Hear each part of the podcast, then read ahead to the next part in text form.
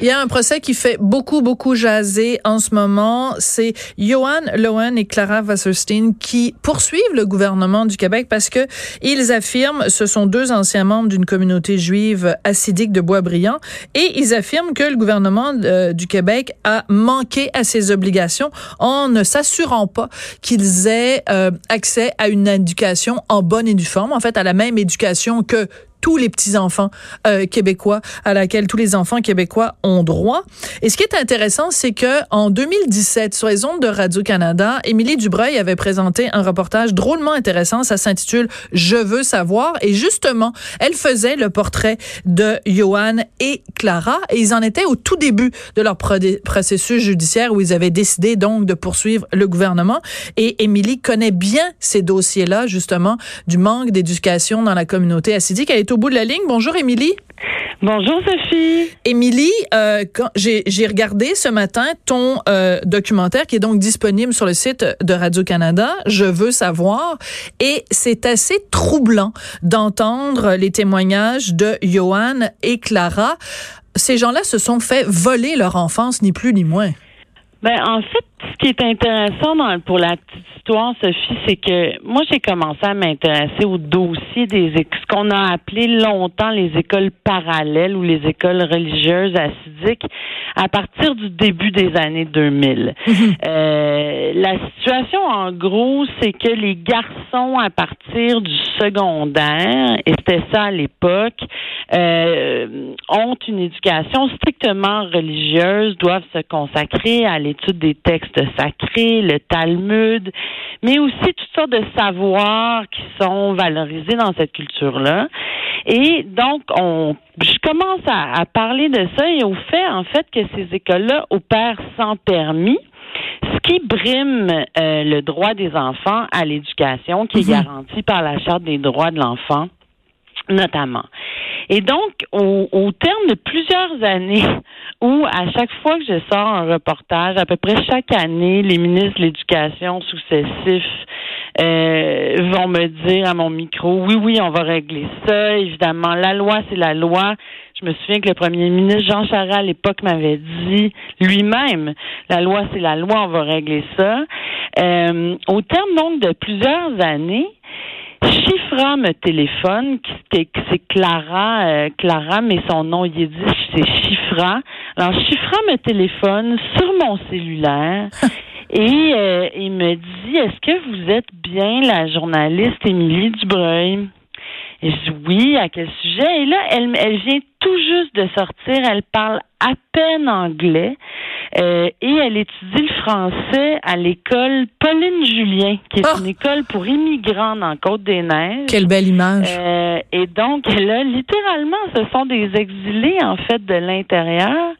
Et elle m'explique qu'elle et son mari, donc Yohanan, euh, Johan, euh, ont quitté Boisbriand pour que leurs enfants, eux, puissent avoir une éducation euh, normée, une éducation qui leur permette en fait de choisir leur destin. Et j'ai dit, je me souviendrai toujours de cette journée-là, Sophie, j'ai dit à Chiffran, écoute, tu apprends le français, rappelle-moi dans un an et on fera un reportage sur votre euh, votre aventure, votre odyssée. Et rapidement, on a fait un, premier reportage. Et là, Yohanan, dans son système d'éducation, lui, avait étudié beaucoup les lois. En fait, il étudie les lois à l'époque, à l'époque où c'est écrit le, le, le, le Talmud, c'est très traditionnel et tout ça, mais il était très conscient qu'il y avait un système de lois qui régissait les sociétés. Et il m'a dit, euh, écoute, moi, je pense qu'il faut qu'on amène ça devant les tribunaux. Fou. Et, euh, et à partir de ce moment-là, je me suis, j'ai commencé à faire de la recherche pour me rendre compte qu'il y avait beaucoup de jeunes acidiques qui, un peu partout à travers le monde, mais notamment en Israël et dans l'État de New York, euh, sortaient donc dans la jeune vingtaine de leur groupe acidique et se rendaient compte qu'ils n'avaient pas les outils pour pouvoir réussir à l'extérieur. Mm. de leur communauté.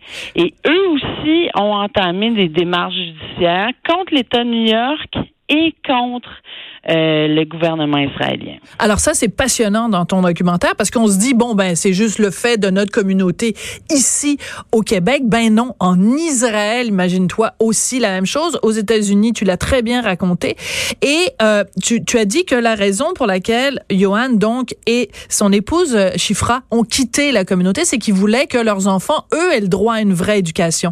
Et euh, il y a une scène qui, moi, m'a fendu le cœur. C'est euh, le papa et la maman vont chercher donc leurs enfants à l'école et un des enfants montre à son papa ce qu'il a appris aujourd'hui, c'est une multiplication, quelque chose de vraiment simple là, que tu apprends au primaire. Et le père regarde puis dit c'est trop compliqué pour moi, je comprends pas. Ouais. Ça brise le euh, cœur. Comment se fait-il, comment se fait-il, Émilie, qu'au Québec, on accepte qu'il y ait deux classes de citoyens? Parce que c'est ça. Le gouvernement ferme les yeux en disant, ah, pour des raisons religieuses, vous avez le droit d'apprendre rien du tout à vos enfants, aux garçons. En fait, c'est, le, ils apprennent pas rien du tout. Il faut se mettre d'accord là-dessus. Par ailleurs, comment ça se fait? Euh, ça, faudrait poser la question aux autorités, mais c'est sûr qu'il y a une réflexion fondamentale. Est-ce que d'une certaine façon, on s'est dit, ben, si, posons-nous la question, n'y répondons pas, mais posons-nous la question si ça avait été euh, des catholiques, mm. Des catholiques euh, est-ce qu'on aurait laissé faire cette mm. situation-là? Il y avait aussi une sorte de d'indifférence dans la mesure où on se disait mm. ben ça n'a pas vraiment d'impact. Or, quand on regarde euh, aux États-Unis, en Israël, l'impact il est aussi, et ça, on, on, en parle moins, mais il est économique. Ben oui. Alors, le fait de ne pas pouvoir avoir des outils pour réussir professionnellement à l'extérieur d'une certaine communauté. Pas tout le monde. Évidemment, il y a des exceptions. Il y a des millionnaires chez les assidiques, il y a des hommes d'affaires qui réussissent. Mais la majorité d'entre eux sont mhm. condamnés à une certaine pauvreté et dans des dans des pays comme en Israël ou, ou à New York où il y a un million de juifs assidiques, ces gens-là vivent dans une pauvreté extrême. Euh, une des bourgades assidiques dans l'État de New York qui est mm. l'endroit le plus pauvre aux États-Unis. Euh, et là, on se dit, ben, ces gens-là, est-ce qu'ils ont choisi de vivre dans le dénuement et la pauvreté? Et est-ce que la société, le droit de l'enfant qui garantit le droit à l'éducation dit ça? Qu'on va donner les outils à quelqu'un euh, pour devenir libre dans une société libre, être un adulte libre dans une société libre.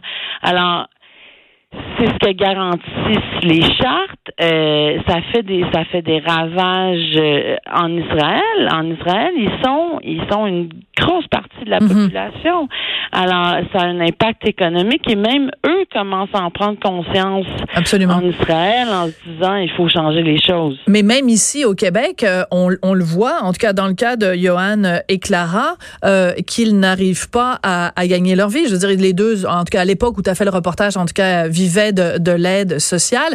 Mais au moins, il y a de l'espoir. C'est-à-dire que dans ce cas-là, leurs enfants donc sont éduqués dans des écoles publiques québécoises. Écoute, il y a une scène qui, une deuxième scène qui me brisé le cœur dans ton documentaire, c'est quand on voit un des, des enfants de la famille euh, qui est à sa collation des grades, là, ce qu'on appelle au Québec la, la, cérémonie de graduation, et ben il a sauté une classe. Donc c'est la preuve que ouais. c'est tous les enfants, Sophie, je veux pas t'interrompre, mais tous les enfants parce que après le documentaire, je les ai suivis un peu évidemment, et tous les enfants sont réussis réussissent tellement bien à l'école. Hum. Euh, médaille du gouverneur, des bourses. T'es sérieuse? Euh, euh, oui, écoute, c'est des succès. Je suis allée d'ailleurs voir le discours du plus jeune qu'on voit dans le documentaire à sa bar mitzvah.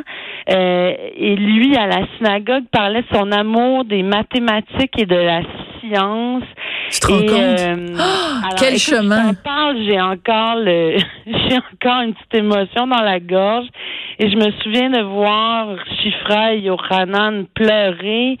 Euh, c'est très émouvant. Ils sont très, très, très fiers de leurs enfants et ça justifie en fait leur action parce que il faut mentionner que ces deux-là ne réclament pas d'argent au gouvernement du Québec. Hein? Non, ils se battent pour les autres. Ils se battent pour les autres. Ils réclament un, ce qu'on appelle un jugement déclaratoire. C'est-à-dire que la Cour se prononce et dit, bon, ben là, est-ce que le gouvernement agit dans le sens de l'intérêt des enfants ou non? Et donc, ils font tout ça pour les générations suivantes. Ouais, c'est très touchant. Très, très touchant. Pas juste ici, c'est-à-dire que si ici au Québec, il y a une décision euh. Qui change qui change les choses. Puis déjà, on peut dire qu'il y a eu une nette évolution depuis que j'ai commencé dans ce dossier-là. Euh, est-ce qu'Israël et l'État de New York ah, ah, ah. vont regarder ça attentivement? c'est une bonne question que tu soulèves. J'avais pas pensé à ça, mais bien sûr, ça pourrait en effet avoir un effet euh, boule de neige ou en tout cas être utilisé dans une sorte de jurisprudence internationale. Écoute, Émilie, j'encourage tout le monde donc à aller voir ton documentaire. Je veux savoir, qui est vraiment un titre qui résume bien la situation sur l'histoire de ces deux anciens membres de la communauté juive assidique qui veulent apprendre et qui veulent que les enfants puissent apprendre en toute liberté au Québec. Merci beaucoup, Émilie Dubreuil. Salut Sophie, au revoir. Bonne Merci. Alors c'est comme ça que se termine. On n'est pas obligé d'être d'accord. Je voudrais remercier Samuel Boulay-Grimard à la mise en onde. Je voudrais remercier également Hugo Veilleux à la recherche. Écoutez, à l'émission, euh, c'est ça. C'est pas, pas important d'être toujours d'accord, mais c'est important d'avoir des opinions euh, diverses. Puis je m'en fais